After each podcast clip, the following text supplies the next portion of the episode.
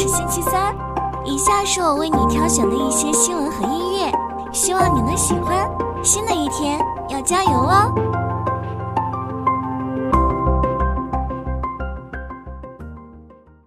中国游戏厂商在海外市场的发展已成必经之路。腾讯和网易等大厂在财报中透露，海外市场对其游戏收入的贡献不断增加。腾讯国际游戏收入连续三个季度实现双位数增长，占比已提升至百分之二十九。网易则表示，希望海外市场占比能达到百分之四十至百分之五十。此外，完美世界、中国移动游戏厂商等也同样在进行出海扩张。中国游戏产品在海外市场上具备一定的影响力。据统计，二零二三年十一月，三十七个中国厂商入围全球 TOP 一百手游发行商收入榜，总收入约为十八点七亿美元。根据伽马数据发布的研究报告，中国自研游戏在海外市场的实际收入达到一百六十三点六六亿美元。此外，中国游戏企业也受益于全球游戏市场回暖，尤其是在日本和韩国市场表现明显。随着中国游戏版号发放数量的增加和政策的稳定，中国游戏企业出海将迎来新机遇。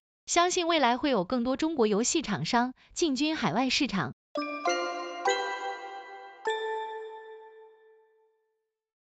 瑞幸在新加坡开设了第三十家门店，加速了海外扩张。据晚点财经报道，瑞幸近一个半月在新加坡新开了八家店，其中大部分是直营店。瑞幸希望通过这一举措来验证海外经营模式。另外，元气森林气泡水将于明年一月起在美国的五百九十一家 Costco 门店销售。中国化妆品对韩国的出口额同比上涨了约百分之一百九十。由于物价上涨，韩国消费者在高端化妆品上的支出有所减少，更青睐中低价化妆品。中国化妆品在进入韩国市场方面具有优势，并受益于中国跨境电商平台的广泛使用。OpenAI 公布了二零二四年的计划，其中包括开发 GPT-5、改进语音模型、视频模型和推理能力，以及更高的费率限制等。此外，OpenAI 还将进行对 AGI 通用人工智能的深入研究。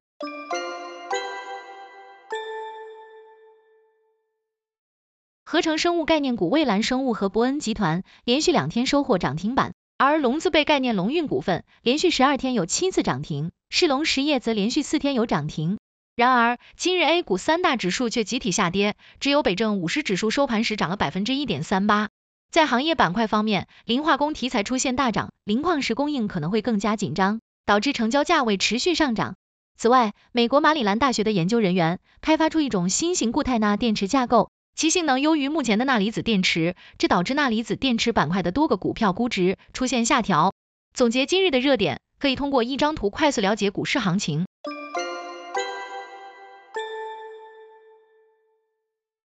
华为问界 M9 被视为最好的 SUV，于十二月二十六日在问界 M9 及华为冬季全场景发布会上正式上市。该车型共推出增程和纯电两种动力形式的四款车型。售价区间为四十六点九八万至五十六点九八万元，其中增程五十二度电版本在满油满电状态下综合续航达到一千四百零二公里，纯电版充电五分钟续航一百五十公里，CLTC 工况续航为六百三十公里。新车将于二零二四年一月二十六日首批交付，二月二十六日开始大批量交付。华为寄予问界 M9 厚望，余承东透露，目前 M9 预订量已突破五点四万辆。在全尺寸 SUV 市场，进口车长期占据主导地位，奔驰 GLS 和宝马 X7 是销量冠军。然而，理想 L9 的入市改变了这一格局，目前理想 L9 成为畅销车型，平均月销量约为九千辆。虽然华为表示 M9 的竞争对手不是理想 L9，而是奔驰 GLS 和路虎揽胜等豪华车型，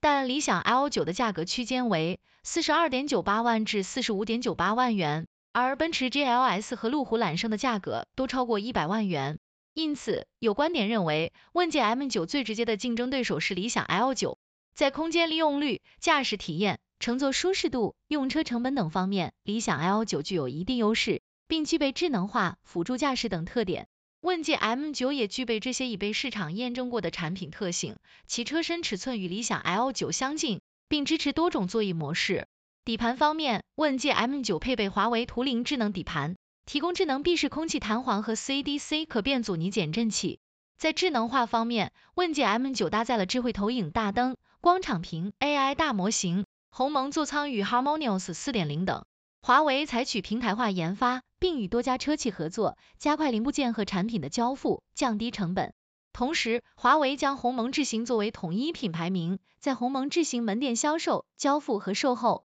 华为已研发多个软硬件平台，满足不同车型的需求。目前，问界 M9 已突破五点四万辆的预订量，对华为参与汽车项目团队的工作效率提出了挑战。华为还需平衡鸿蒙智行旗下不同品牌的竞争和其他车企品牌与华为鸿蒙智行旗下车型的竞争，加强品牌差异化，并注重不同品牌车型的宣传和推广，避免恶性竞争。